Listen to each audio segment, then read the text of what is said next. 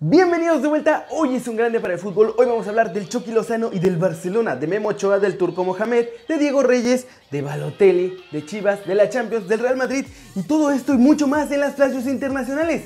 Hoy estamos llenos de información. Intro.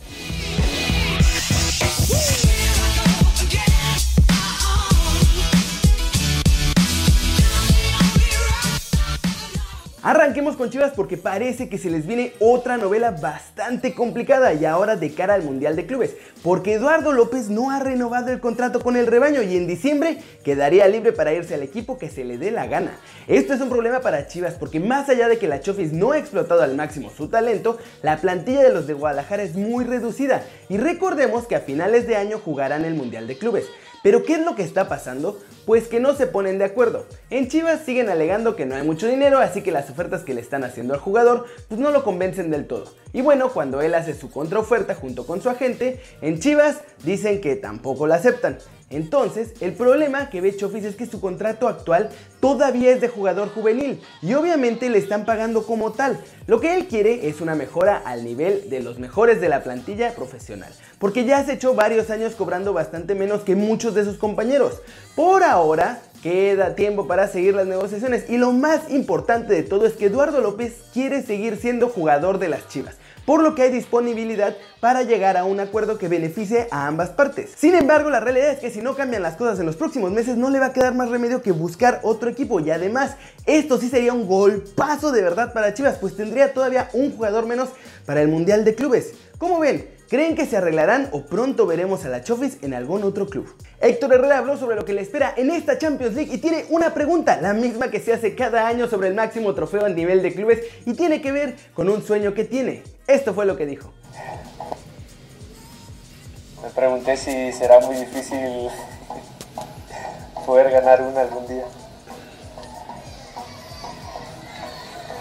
Yo creo que, que cada año va siendo más difícil pero creo que, es una competición para, ilusionarse, para ser feliz, jugarla con alegría y, disfrutarla.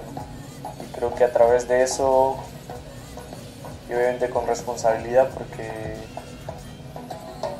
porque no estamos representando cualquier club, a través de eso creo que soñando pues se van consiguiendo las, las cosas, como este año pues no, será la excepción.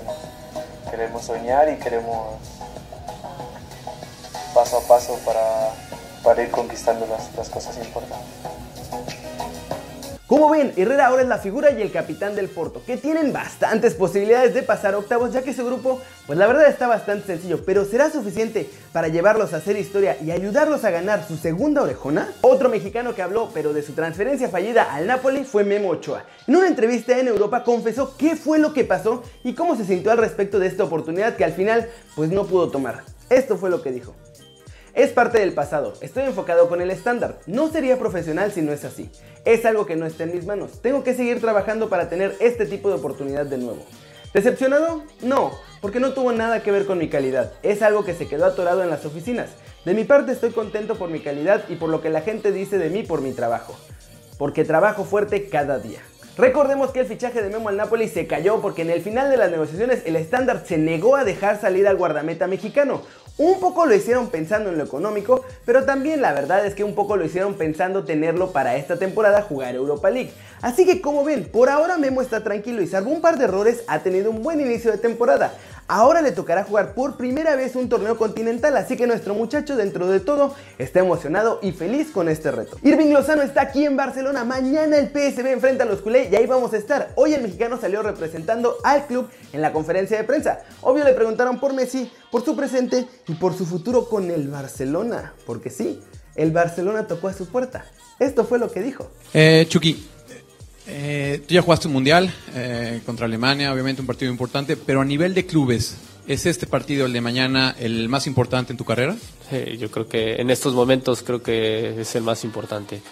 Este, creo que es con un gran equipo, en un gran estadio, con grandes jugadores y bueno, yo creo que para mí lo voy a disfrutar al máximo y bueno, voy a dar lo mejor de mí. Eh, no sé si es cierto que tuviste opción de, ir al Barcelona, que el Barcelona preguntó por ti, y si te gustaría algún día vestir la camiseta del Barça. Pues la verdad que, que gracias a Dios me fue bien en, en, el Mundial. Este, pero bueno, este, gracias a Dios muchos clubes voltearon a verme y creo que es algo muy bonito para mí. Este, pues la verdad que, que el Barcelona pues es lo que me comentó eh, mi representante que, que, pues sí hubo interés pero bueno este él, él verá él verá las opciones que, que me entregue no este y otra pues la verdad que para mí sí sería un sueño venir a este gran club si en un futuro Dios me lo permite. Y bueno yo creo que lo principal es estar en, en, el PSV ahorita eh, enfocarme bien y disfrutarlo al máximo ¿Cómo ven? Tras un año de debut europeo fantástico, el canterano de Pachuca llamó la atención de muchos clubes, incluido el Barcelona, y ahora él mismo reconoció que el Barça sí tocó a su puerta y que él sueña con jugar aquí. ¿Creen que pueda cumplir este sueño pronto el Chucky? Flash News, Balotelli hace un Balotelli y se burla de los que criticaron su sobrepeso con una foto en Instagram. Acompañando esta imagen está la frase, acabo de hacerme este selfie, se acabaron las dudas. Javier Aguirre confesó en una entrevista a EFE que la estrella de los faraones, Mohamed Salah, está al mismo nivel que sus dos contendientes por el premio de Best, Cristiano Ronaldo y Luka Modric.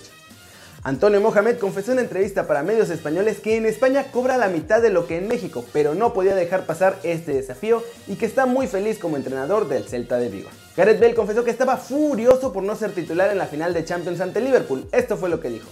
Estaba enfadado, muy enfadado. Para ser sincero, Sentía que merecía haber empezado este partido. Había estado haciendo goles, así que fue difícil dejar de lado mi enfado. Mi cabreo me preparó para el gol que marqué.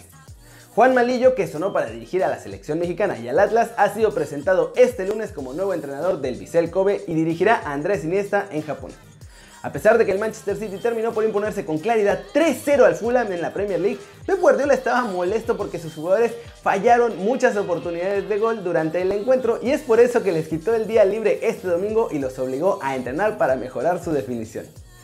Antoine Griezmann aseguró que debido al éxito de sus últimas temporadas a nivel individual y colectivo, él ya puede estar en el podio que durante muchos años solo han dominado Lionel Messi y Cristiano Ronaldo. Y hablando de Cristiano Ronaldo, el portugués habló tras finalmente marcar sus primeros golecitos en la Serie A y confesó la razón por la que tardó tanto en romper las redes rivales de Italia. Esto fue lo que dijo Cristiano Ronaldo. Estoy muy contento, el partido fue muy disputado, el Sassuolo jugó bien, pero nosotros merecimos la victoria. Tuvimos muchas ocasiones, tenía muchas ganas de marcar mis primeros goles. El fútbol es así, lo que cuenta es hacerlo bien y que el equipo gane. A lo mejor estaba un poco ansioso con todo lo que ha pasado después de haber salido del Real Madrid para llegar a este club, pero la vida es así, el ser humano es así, a veces no controlamos nuestra ansiedad, pero estoy contento, sabía que estaba trabajando bien y que los goles iban a llegar. Agradezco a los compañeros que me están ayudando mucho para adaptarme a la liga italiana. Ahora toca volver a la Champions. Tenemos un grupo difícil, pero es la competición que más me gusta y ojalá tengamos mucha suerte. ¿Cómo viene? Hasta los mejores sufren de ansiedad, pero parece que por fin se quitó los fantasmas que tenía del Madrid. Ahora hay que ver si en la Champions también puede olvidarse de su ex y liderar a la Juventus en Europa para ver si pueden conseguir esta orejona con la que tanto sueñan. David Moyes se mostró interesado en dirigir a la selección de Estados Unidos en reemplazo de Bruce Arena en caso de que se le presente la oportunidad. El entrenador escocés es uno de los candidatos a ocupar el lugar que les digo dejó Bruce Arena a finales de 2017 y que por ahora está ocupado por Dave Sarachan de manera interina. Esto fue lo que dijo David Moyes sobre la posibilidad de entrenar a los vecinos de las barras y las estrellas. Si me dan la oportunidad, tendría que tener en cuenta el trabajo en Estados Unidos. Es una de las grandes naciones en el mundo del fútbol, con un enorme potencial de crecimiento. Tienen una liga que mejora constantemente. Ahora tienen a Beckham en Miami, así que si surgiera, tendría un real interés de dirigirlos.